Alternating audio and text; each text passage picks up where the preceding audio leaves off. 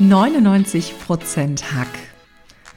Dein Podcast für super geniale Hacks.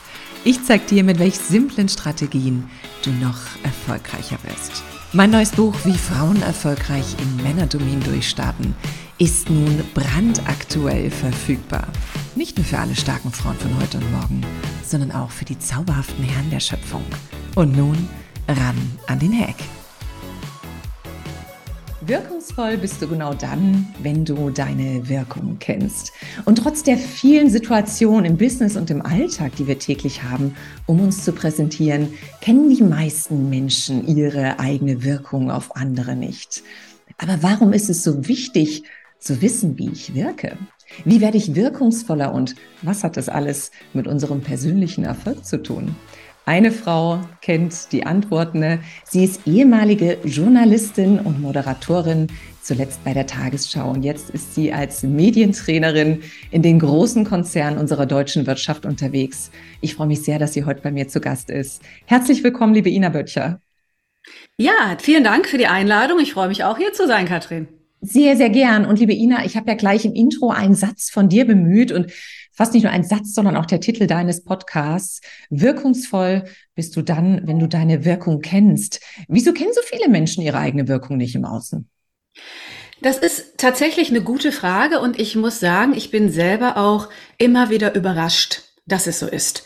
Und ich habe ja jetzt den Vorteil, dass die Menschen, die sich dafür interessieren, zu mir in meine Trainings kommen.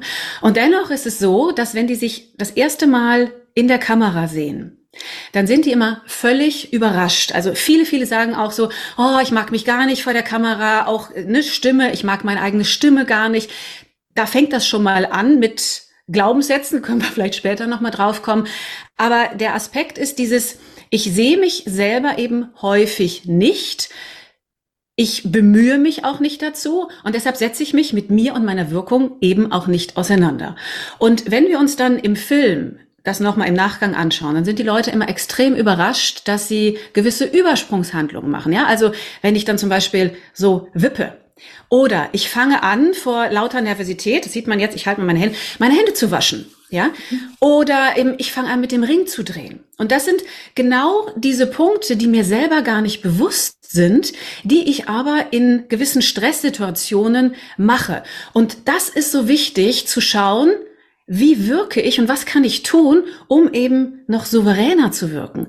Weil grundsätzlich, wir wollen ja souverän, wir wollen glaubwürdig rüberkommen weil wir haben ja wichtige Dinge zu sagen. Und da habe ich selber ganz, ganz viel in der Hand, wenn ich weiß, wie ich wirken möchte, was ich dann tun kann. Oh, das ist schön. Das würde ich gern gleich aufgreifen, denn das Thema Wirkung hat ja auch viel mit dem Thema Einfluss auf andere zu tun.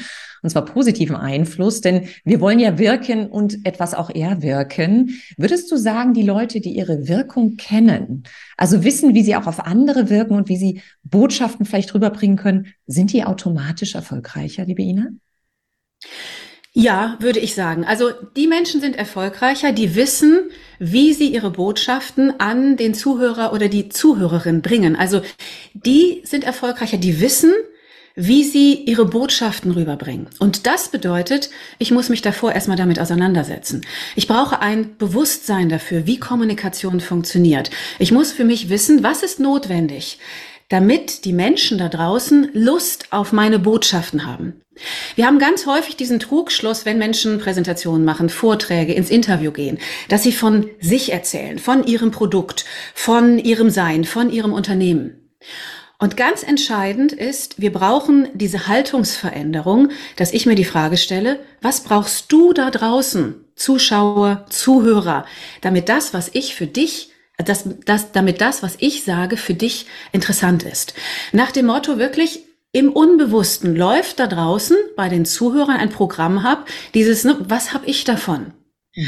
Und in meiner Rhetorik, in meinem Wirken ist es meine Aufgabe, diese Antworten, dieses unterbewusste Programm zu bedienen. Und wenn ich das nicht mache, dann schlafen die Leute nach zwei Minuten Powerpräsentation ein. Oder wenn ich eben nicht auf meine Kernbotschaften achte und mir Gedanken mache, wer ist meine Zielgruppe? Auch das ist ganz entscheidend, dass ich schauen muss, wer sitzt da? Und dann nehme ich Beispiele aus dem Alltag meiner Zielgruppe. Ich kann keine Präsentation zum Beispiel für jedes Unternehmen oder für jede Zielgruppe gleich machen. Das funktioniert nicht. Das Entscheidende ist, um zu wirken, dass ich eine Beziehung zu meinem Publikum, zu meinen Zuhörern aufbaue. Ich bin dahingehend, was die Botschaften angeht, eher so die Dienstleisterin. Mhm. Darum geht's. Oh, das ist sehr schön, das gefällt mir. Und diese Frage, what's in it for me, die stellt sich, glaube ich, jeder oft auch ganz unbewusst, der zuhört. Und das aufzugreifen ist schön. Ich habe ja ganz lange im Vertrieb gearbeitet und die besten Vertriebsgespräche, Ina, so wie du gesagt hast, waren die, wo ich den Kunden gefragt habe, was er braucht. Also nicht, genau. wo ich die Mega-Präsentation hingelegt habe, sondern was brauchst du denn? Und das finde ich, das finde ich schön. Du hast gerade schon Einflussfaktoren genannt, wie wir wirkungsvoller sind. Ähm, es geht um die Botschaft. Es geht darum, sich auch so ein Stück weit ins Herz und in den Kopf des anderen zu denken. Gibt es denn noch mehr Faktoren, die unsere Wirkung bestimmen oder beeinflussen? Absolut. Also es gibt einen Blumenstrauß an Wirkungsfaktoren, die ich beachten darf. Du kannst dir es auch so vorstellen, wenn du eine Rose hast oder eine Lilie. Ja, das sind schöne Blumen. Aber jetzt stell dir vor, du hast den ganzen Blumenstrauß mit Tulpen, mit Gerberern, mhm. mit Gräsern. Und in dieser Kom Kom äh, Kombination, da kommt eben dieses ganze Potenzial erst hinaus. Und das ist eben das Gleiche mit Stimme Körpersprache, Rhetorik auftreten. Das ist eben dieser Blumenstrauß, den es in der Kombination braucht. Weil ich kann rhetorisch unglaublich versiert sein. Wenn ich dann aber so eine knarzige Stimme habe, die eigentlich niemand gern hört, ja, dann macht das auch keinen Spaß und dann wird ganz schnell abgeschaltet. Also darf ich mir wirklich ja bewusst werden über meine Stimme, natürlich über die Rhetorik, unterstreicht meine Körpersprache das, was ich sage. Und das sind alles diese Faktoren ne, von Blickkontakt, Körpersprache, Handhaltung, eben wie benutze ich meine Stimme. Auch hier gibt es ja ganz unterschiedliche Facetten.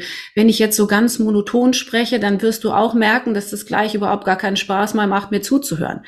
Ja, auch hier wieder Bewusstsein. Ich spreche mal laut, ich spreche mal leise und all diese Dinge, weil es geht darum, du hast ja gerade eben auch gesagt oder gefragt, wie erreiche ich Menschen? Und ich erreiche Menschen dadurch, dass ich eben in der Wirkung auch abwechslungsreich bin. Mhm. Wir haben alle diese Informationsflut, diese Aufmerksamkeitsspanne ist mittlerweile extrem begrenzt. Ja, Microsoft hat eine Studie gemacht, die durchschnittliche Aufmerksamkeitsspanne Spanne von uns Menschen liegt gerade mal noch bei acht Sekunden. Meine und die Güte, Ida, wie soll ich genau, denn in acht Sekunden meine Nachricht reinpacken? Ja, eben. Und die eines, jetzt wird's ja noch besser, und die eines Goldfisches neun Sekunden. Großartig. Also, das ist halt genau der Punkt, wie, jetzt habe ich ja meinen Faden verloren. Es ging um die Erfolgsfaktoren und ich finde das spannend mit den acht Sekunden, denn ich glaube, das ist auch eine große Herausforderung, die ich habe, auf den Punkt zu kommen. Meine Güte. Und du hast gerade so viel, mein Gott, du hast mir gerade so viele tolle Andockstellen gegeben. Äh, liebe Ina, ich sehe da draußen die Zuhörerinnen und Zuhörer schon mit Schweißperlen auf der Stirn, weil es gibt jetzt den Blumenstrauß, der wunderschön klingt von den Erfolgsfaktoren. Und bevor wir vielleicht nochmal auf eine kleine Vereinfachung gehen, nochmal die Frage, wie wichtig ist das Thema Gefühl beim Gegenüber? Denn wir hatten oh. gerade im, im, im, im Vorgespräch eine kleine, eine kleine äh, Nuancensequenz, dass wir gesagt haben, oft erinnert man sich nicht an die Momente, sondern an das Gefühl in dem Moment. Wie wichtig ist ja. die Emotion bei der wirkungsvollen? Äh, Mit der ja. Emotion steht und fällt alles. Wenn ich keine Emotion rüberbringe, erreiche ich auch meine Zuhörer und Zuhörerinnen nicht. Es gibt dieses schöne Sprichwort, in dir muss brennen, was du in anderen entzünden willst. Und das bringt, bringt es absolut auf den Punkt. Weil wenn, wenn ich nicht für das brenne, was ich tue, wie, wie soll ich die Menschen da draußen erreichen? Und natürlich ist es zum einen meine eigene Emotion, die rüberkommen muss. Auch da ist wieder die Stimme entscheidend und auch mein Auftreten, aber natürlich auch die Rhetorik. Und zwar kann ich Emotionen erzeugen wunderbar durch Stilmittel wie Storytelling, wie Metaphern. Und da habe ich einen, einen ganz anderen Fokus und eben Fundus, Menschen zu erreichen. Weil wir haben immer wieder so dieses typische, ne, wenn wir jetzt eine Präsentation hören, guten Tag, meine Damen und Herren, ich möchte Ihnen heute über das Thema XY erzählen und so weiter und so fort. Und da wird keiner mehr vom Hocker gerissen. Wenn ich aber mit etwas Überraschendem anfange, wenn ich das Publikum neugierig mache, dann erzeuge ich Aufmerksamkeit. Und wenn ich zum Beispiel auch mit einer, einer Story anfange, das ist allein so eine Einleitung, die ist dann ganz anders. Wenn ich anfange, sehr, sehr verehrten Damen und Herren, Ich weiß noch ganz genau, der 12. Juli 2022. Ich habe mein Büro aufgeschlossen und sie glauben gar nicht und und so weiter und so weiter. Also du merkst wahrscheinlich schon in deiner Aufmerksamkeit gerade, dass jetzt mehr da war, als wenn ich sage, ne, ich möchte Ihnen heute über das Thema XY erzählen. Und daran sehen wir, dass wir unglaublich viel selber in der Hand haben, um eine ja erfolgreiche, um eine gute Wirkung zu erzeugen. Finde ich total genial. Und ich muss jetzt so ein bisschen schmunzeln, denn jetzt hattest du deine Moderatorenstimme, die finde ich ja so toll. Die kriege ich, ich glaube, nicht das mehr Thema raus. Emotion, gerade auch als Moderatorin bei der Tagesschau, war ja eben, ist wahrscheinlich emotionslos rüberzubringen, also relativ neutral. Und kann man sich, darf man sich auch fragen, da muss ich jetzt noch mal kurz nachhaken, wie soll der andere sich fühlen in dem Moment, dass man das triggert mit den ganzen Stilmitteln, die du gerade benannt hast? Ganz, ganz, ganz wichtig. Also zum einen Du hast völlig recht, bei der Tagesschau ist keine Emotion gefragt. Und da ist zum Beispiel auch das Interessante, die Nachrichtensprache, die ist ja völlig mhm. emotionslos. Da sind keine Adjektive drin, das ist keine blumige Sprache. Also da geht es auch wirklich darum, was möchte ich erreichen? Ja, und wir damals jetzt bei der Tagesschau als Moderat Moderatorin bist du ja sowieso, also nicht wichtig, sondern die Nachricht ist wichtig. Und das hat dann eben so eine ganz eigene Sprache. Aber um auf die Frage zurückzukommen, es ist unerlässlich, dass ich mir darüber Gedanken mache, welches Gefühl möchte ich bei meinen ZuhörerInnen erzeugen. Ich habe immer zwei Ziele, wenn ich einen Vortrag habe, wenn ich ein Interview gebe. Es ist der Content, ja, es sind die Fakten, die ich rüberbringen möchte, aber eben viel entscheidender ist mein emotionales Ziel. Wie sollen sich die Menschen fühlen? Mhm. Und was sollen sie auch fühlen, wenn sie mich erleben? Das ist ja ganz, ganz entscheidend beim Interviewtraining. Wenn Leute eben Interviews geben, sei es auch der Vorstand, sei es der, Gespräch, äh, der, der Pressesprecher oder der Geschäftsführer von einem Unternehmen. Es geht ja darum, ein Image aufzubauen. Und diese Menschen sind Multiplikator für das Unternehmen. Und deshalb dürfen die sich im Vorhinein ganz klar Gedanken darüber machen, wie möchte ich wirken, wie möchte ich auftreten. Und deshalb ist es natürlich unerlässlich, darüber nachzudenken, welches Gefühl möchte ich erzeugen. Ach, das gefällt mir wahnsinnig gut. Das finde ich klasse. Bevor wir jetzt natürlich auch nochmal gerade auf das Thema Medientraining gehen und natürlich deine absolute Kernkompetenz und Expertise, wie Menschen vor der Kamera wirken, wie Menschen Interviews wirken, auch zum Beispiel auf einem Panel, in einer Podiumsdiskussion, würde ich ganz gerne natürlich vorher nochmal das Thema die Botschaft an und für sich aufnehmen. Gibt es da ein paar Aspekte, wo du sagst, tu das bloß nicht oder mach das auf jeden Fall, damit die Botschaft ankommt? Das Entscheidende ist, dass ich mir im Vorhinein selber klar werde, was will ich sagen. Das ist wirklich das Entscheidende, dass ich selber einen Fokus brauche. Was ist meine Botschaft? Ich habe das ganz häufig, gerade eben auch in Trainings. Dann frage ich eine erste Frage, die wir vor der Kamera haben, ist zum Beispiel, was macht dein Unternehmen? Und dann erzählen die Leute drei, vier, fünf, sechs total langweilige Sätze, die absolut ja nichts über das Unternehmen aussagen. Dieses typische, ja, also wir haben maßgeschneiderte Lösungen für unsere Kunden. Wir sind ein sehr erfolgreiches Unternehmen und die Kunden geben uns immer ein gutes Feedback. Tot langweilig. Das kann ich auf jedes andere Unternehmen ja, adaptieren. Absolut austauschbar. Mhm. Ja, austauschbar. Und das Entscheidende ist, dass ich mir Gedanken mache für merkwürdige Botschaften, die in den Köpfen der Menschen bleiben. Sprich, dass ich auch hier wieder Kino im Kopf erzeuge. Weil welche Botschaften bleiben hängen? Die Botschaften bleiben hängen, wo ich die meisten Sinne anspreche. Also auch hier wieder Emotionalität.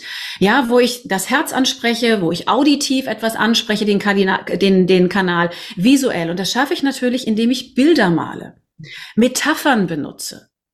Und dadurch kann ich meine Botschaften merkwürdig machen. Und wichtig ist es dann auch noch auf den Punkt zu sprechen. Also wenn ich anfange, in langen Schachtelsätzen zu formulieren, dann ist das Gehirn meines Gegenübers sehr, sehr schnell gelangweilt. Also kurze Sätze, knackige Sätze und für mich im Vorfeld unbedingt auswählen, was möchte ich denn rüberbringen? Und, und wieder unter diesem Aspekt, was ist interessant für meine Zielgruppe? Ganz, ganz wichtig. Ich fühle mich gerade etwas ertappt, denn ich glaube, die Frage, was willst du eigentlich sagen, stellt mir mein Ehemann relativ häufig. Ähm, wir wollen jetzt mal dann musst du mal in mein, dann musst du mal in mein Interviewtraining kommen, Unbedingt. weil tatsächlich, weil tatsächlich ist es ja so, bei Statements hast du maximal 30 Sekunden Zeit, Also nehmen wir einen Vorstand, der gibt ein, ein Statement für einen Beitrag. Und dann darf der in 30 Sekunden erklären, warum bei der Digitalisierung die Daten sicher sind. Ja, also das, das ist durchaus sehr herausfordernd. Und natürlich gibt es da Strukturen, nach denen ich mich dann richten kann. Aber daran siehst du, manchmal haben wir nicht viel Zeit und es funktioniert. Wir können auch sehr komplexe Sachverhalte auf den Punkt runterbrechen. Das ist die größte Herausforderung. Es gibt ja dieses schöne Sprichwort, das äh, Goethe nachgesagt wird. Entschuldigen Sie bitte, dass ich Ihnen einen langen Brief geschrieben habe. Für einen kurzen hatte ich keine Zeit. Ah, ja, sehr und das bringt es auf den Punkt. Komplex kann jeder. Kurz und knackig nicht. Und das dürfen wir trainieren. Das ist, ist ganz, dann ganz so ein bisschen, pardon, ist das dann so ein bisschen der berühmt-berüchtigte Elevator-Pitch, den jeder drauf haben kann? Ja, definitiv. Sollte auch. Also ich war auch gestern im Training wieder überrascht, ne? so mit, äh, was ist unser USP vom, vom Unternehmen? Wie viele Mitarbeiter sich dessen nicht bewusst sind oder es eben auch nicht auf den Punkt bringen können. Und das Wichtige ist ja, jeder Mitarbeiter ist ja in der externen Kommunikation Multiplikator für das Unternehmen. Die sind auf Veranstaltungen, die gehen raus auf Messen und auch dort bleibt ja die Rhetorik. Ja, und wenn ich da natürlich ganz genau meine Botschaften habe, dann habe ich auch eine ganz andere Wirkung da draußen. Das ist das Entscheidende. Absolut.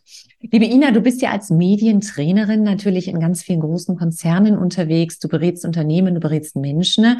Und im Zeitalter von Homeoffice, Zoom-Meetings, Team-Meetings und Co. gibt es da, glaube ich, ganz viele Fallen, glaube ich, in die man tappen kann, ne?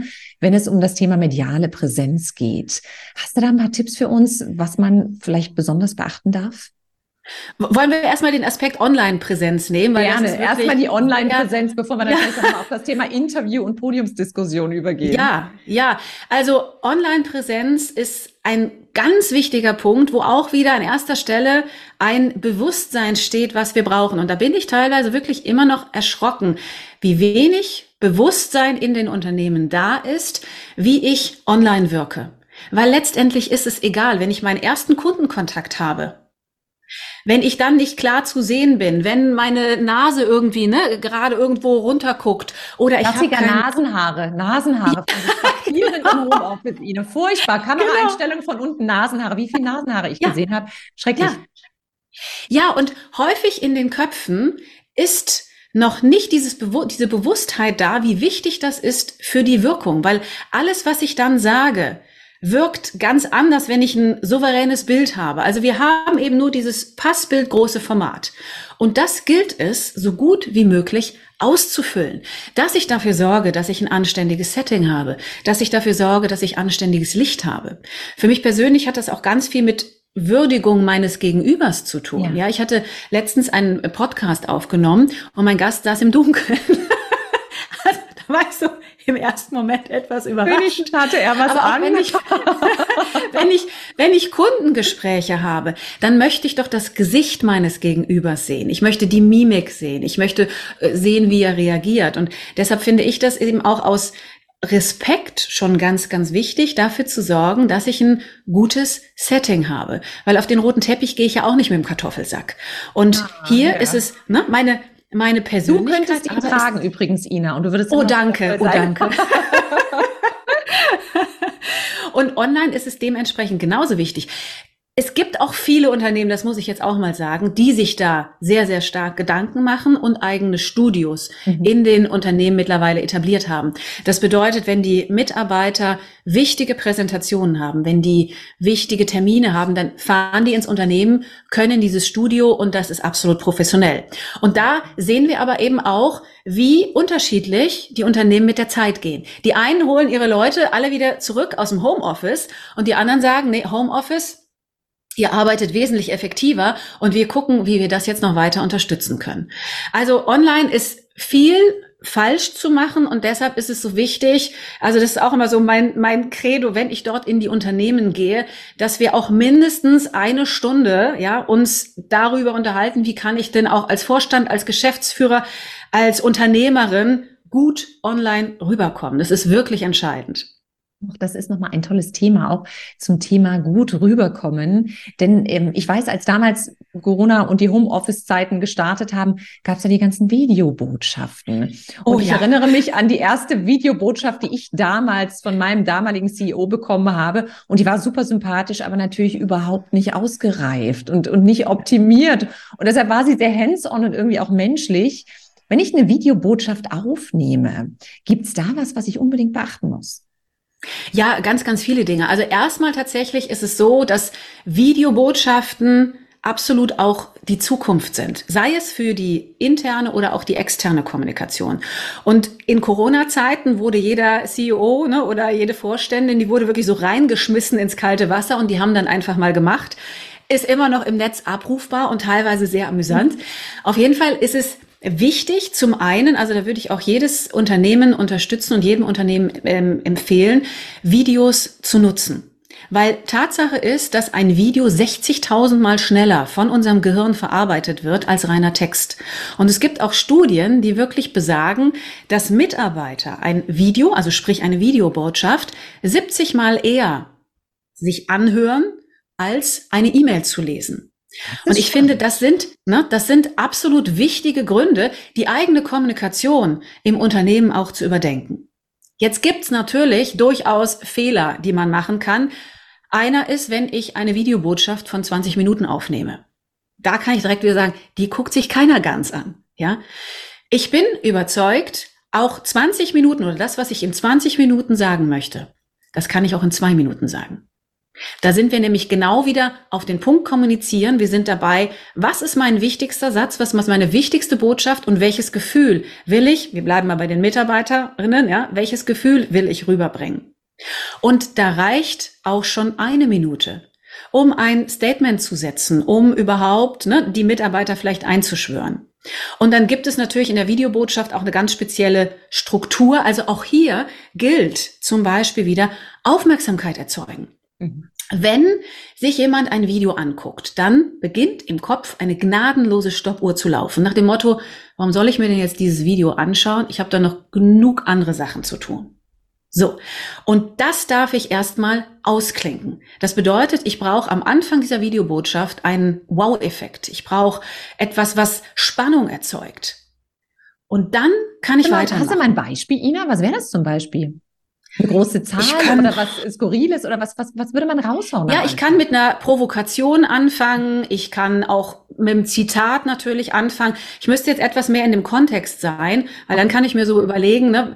Also ich hatte, nee, ich, ich wollte gerade aus dem, aus dem Nähkästchen plaudern, aber dann äh, würde man meine Kundin sofort erkennen. Weil nee, aber das reicht ja schon zu sagen, hey, äh, was Provokantes, ein Zitat, eine große Zahl, richtig. irgendwas, was Widerspruch vielleicht erstmal im Gehirn erzeugt. Also solche Dinge, wo der andere denkt, ja. wow, okay, also ist jetzt ja. irritiert mich erstmal. Ja, lass den anderen stutzig werden. Das ah, ist die beste Aufmerksamkeit. Schön, ja. lass den anderen stutzig werden. Und dann ganz wichtig ist aber auch noch der Schluss. Also bitte nicht Vielen Dank für Ihre Aufmerksamkeit. Ja, auch da bin ich natürlich schon wieder weggeschlafen, sondern bei einer Videobotschaft ganz, ganz entscheidend, auch grundsätzlich bei Vorträgen und Präsentationen immer zum Schluss einen Call to Action einbauen. Was sollen die ZuhörerInnen jetzt nach dieser Veranstaltung tun, nach dieser Videobotschaft? Absolut wichtig. Der Call to Action, den finde ich klasse. Bevor wir jetzt gleich nochmal auf Unterschiede zwischen Männern und Frauen eingehen, weil das würde mich auch gerade brennend interessieren, würde ich ganz gerne mal drüber sprechen. Viele haben ja die Möglichkeit, auch auf Panels zu sitzen, in Podiumsdiskussionen. Und wir hatten vorhin schon mal im Gespräch, Frauen trauen sich oft weniger als Männer. Wenn ich jetzt auf so, einer, so einem Panel sitze, wenn ich interviewt werde, was muss ich denn da besonders beachten, dass ich sehr wirkungsvoll rüberkomme? Wenn ich vielleicht auch nicht unbedingt alle Fakten drin habe. Ja, das Entscheidende ist, dass ich mich vorbereite und dass ich für mich klar ziehe, was möchte ich mit dieser Veranstaltung erreichen. Was immer schwierig wird, sei es auf dem Panel, Podiumsdiskussion oder eben auch im Interview, dass ich so reinstolper nach dem Motto, ach, ich schau mal, was passiert. Weil dann ist eben auch mein Mindset nicht fokussiert und ich bin mir eben selber auch gar nicht im Klaren, was will ich da sagen. Und auch hier wieder, jedes Panel, jedes Interview ist ja eine Möglichkeit, mich und mein Unternehmen sichtbar zu machen. Also macht es doch Sinn, diese Chance zu nutzen. Dementsprechend überlege dir einfach im Vorfeld, was möchte ich rüberbringen? Was sind meine Kernbotschaften. Und wofür möchte ich jetzt auch stehen? Wenn ich zum Beispiel bei Nachhaltigkeit auf einem Panel sitze, dann darf mir ganz klar sein, was sind hier meine Botschaften? Und vor allem eben auch, dass ich mir konkrete Beispiele überlege. Auch hier wieder, ja, Kino im Kopf erzeugen. Weil dann, wenn der Moderator bestimmte Fragen stellt, kann ich ja die Botschaft auch selber setzen. Mhm. Und die Leute halt mit in den Bann ziehen und meine Botschaften platzieren. Und deshalb ist es halt so wichtig, dass ich mir darüber klar werde. Und ein Aspekt ist natürlich auch relevant, dass ich mir überlege, was sind meine Worst-Case-Fragen? Also was sind Fragen, die ich am liebsten nicht hören möchte? Und auch dahingehend darf ich mir dann schon die ein oder andere Antwort überlegen. Weil wir kennen das alle, dieses ne, schlagfertig, ist so eine Sache. Meistens fallen uns die besten Antworten dann abends im Bett ein. Da bin ich wahnsinnig gut drin, Ina. ja, ich glaube, das kennt jeder. Und so macht es halt Sinn, sich im Vorfeld zu überlegen, also gerade natürlich auch bei kritischen Interviews oder schwierigen Interviews, da ist es ein Muss. Wenn jetzt jemand in eine Talkshow geht, dann geht der natürlich nicht unvorbereitet in dieses Interview, sondern die Pressestelle oder die Mitarbeiter überlegen sich ganz genau, welche Fragen könnten kommen und dann überlege ich auch schon mal die ein oder andere Antwort. Sonst kann es peinlich werden. Also das gehört zur professionellen Vorbereitung auch auf jeden Fall mit dazu. Was ist denn, wenn ich jetzt zum Beispiel eine Frage gestellt bekomme, wo ich denke, verdammt, darauf bin ich nicht vorbereitet. Das war auch nicht in meinem Skript. Ich habe nicht darüber nachgedacht. Das ist eine geniale Frage. Ich habe aber keine Antwort. Dann kann es sein, dass man dann vielleicht rumeiert und irgendwie, wie komme ich denn dann trotzdem dahin, eine Botschaft zu setzen und trotzdem wirkungsvoll zu bleiben? Das ist ja trotzdem erstmal Stresssituation für mich. Absolut, absolut. Zwei Aspekte, du sagst, ne, ist Stresssituation für mich. Die gilt es zu trainieren. Mhm. Weil natürlich mache ich in Stresssituationen, habe ich wieder so gewisse Übersprungshandlungen und vielleicht war ich gerade noch völlig souverän und fange dann an, ähm, ja, also äh, ja, ich weiß jetzt auch gerade nicht. Ne? Also das ist erstmal ganz, ganz entscheidend. Impulskontrolle trainieren. Wichtiger Punkt. Und dann gibt es natürlich auch wertvolle Techniken, die ich dann anwenden kann. Also sogenannte Rettungsanker. Natürlich darf ich nicht mit diesen Rettungsankern übertreiben. Ja, wenn äh, ich die immer in jeder Antwort anwende, dann habe ich eher so ein äh, Teflon-Schulz. also was ja auch eher manchmal nicht so befriedigend ist, wenn man Politikern Fragen stellt und die Antworten wirklich völlig vorbei. Aber es gibt Situationen, da brauche ich diesen Rettungsanker. Vielleicht sind es auch persönliche Dinge, die möchte ich in dieser Situation dann gar nicht ausbreiten. Und dann kann ich diese Frage abnehmen, dass ich zum Beispiel so sage, ja, das ist ein wichtiger Punkt, den Sie ansprechen oder der Aspekt, den haben wir auch schon näher beleuchtet und dann drehe ich die Frage zu meiner eigenen Botschaft. Ja, also ich sage dann zum Beispiel, das ist ein wichtiger Aspekt, den Sie ansprechen.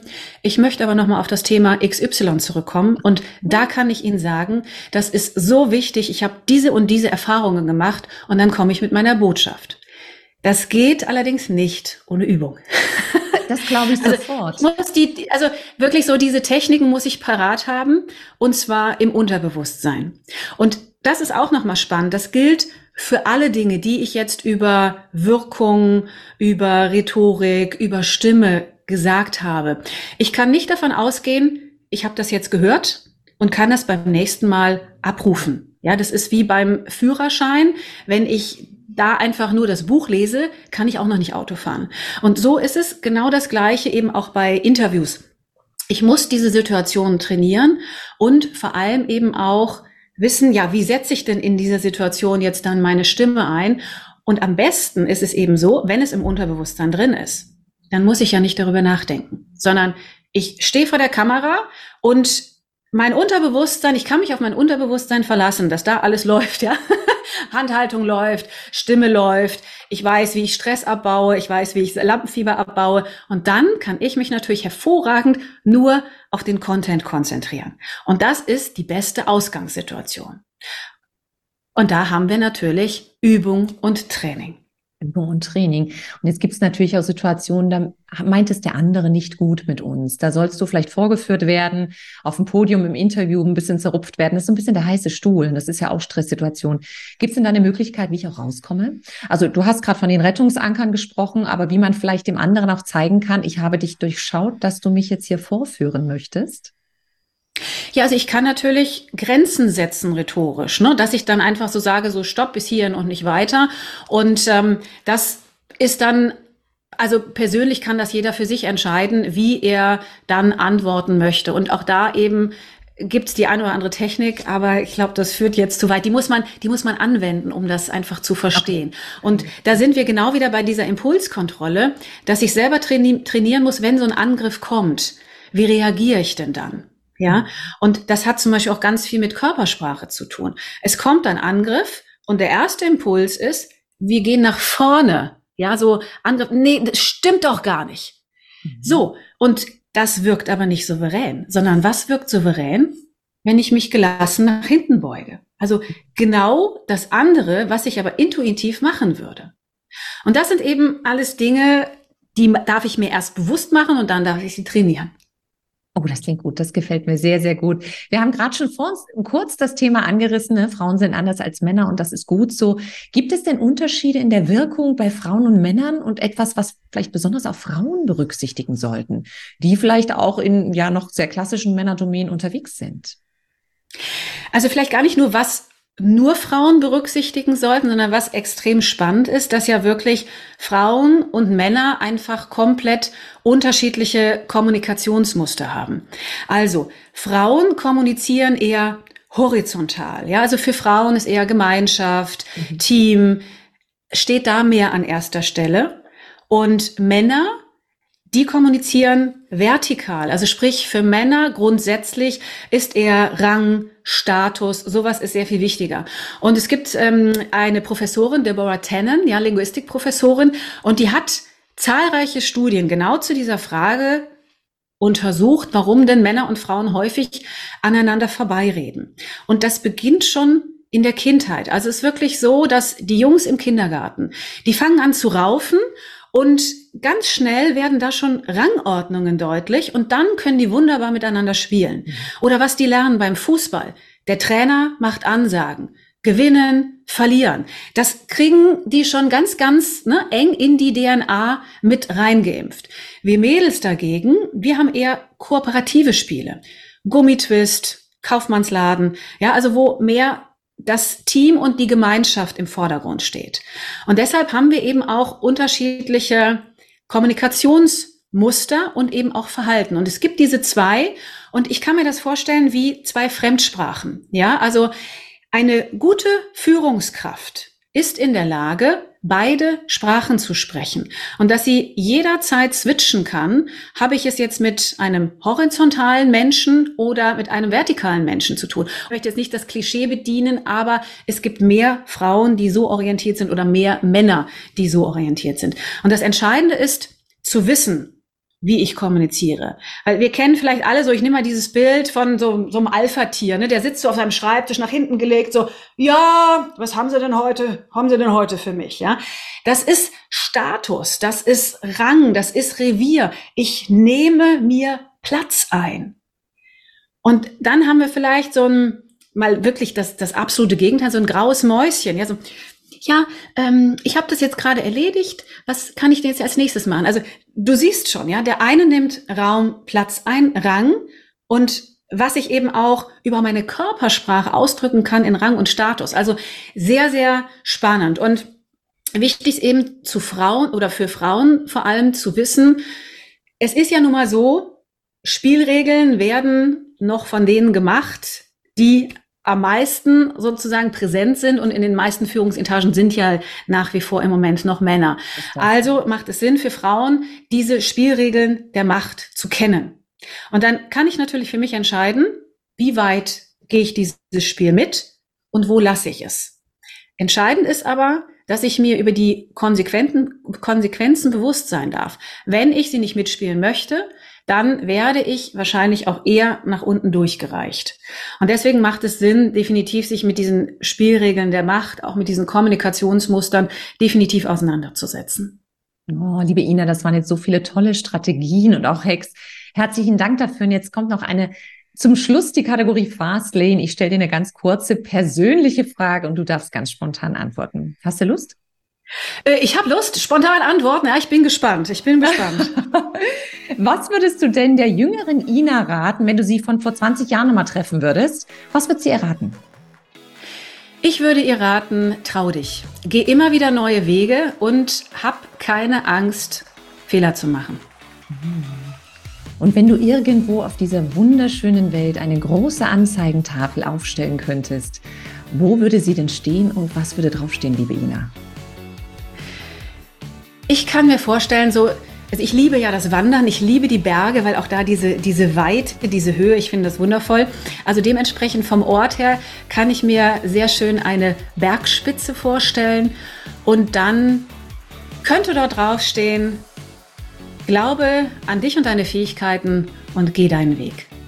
Oh, was für ein starkes also ich, Ja, weil ich, ich, bin, ich bin der Meinung, dass wir immer viel, oder das kriege ich ja auch in meinen Trainings einfach mit, dass wir viel zu viel die Kompetenzen unter den Scheffel stellen. Ich habe teilweise eben ne, auch so tolle Menschen da und die haben dann doch den einen oder anderen Selbstzweifel, wo ich mich dann selber frage, warum? Ich kenne es aber auch von mir.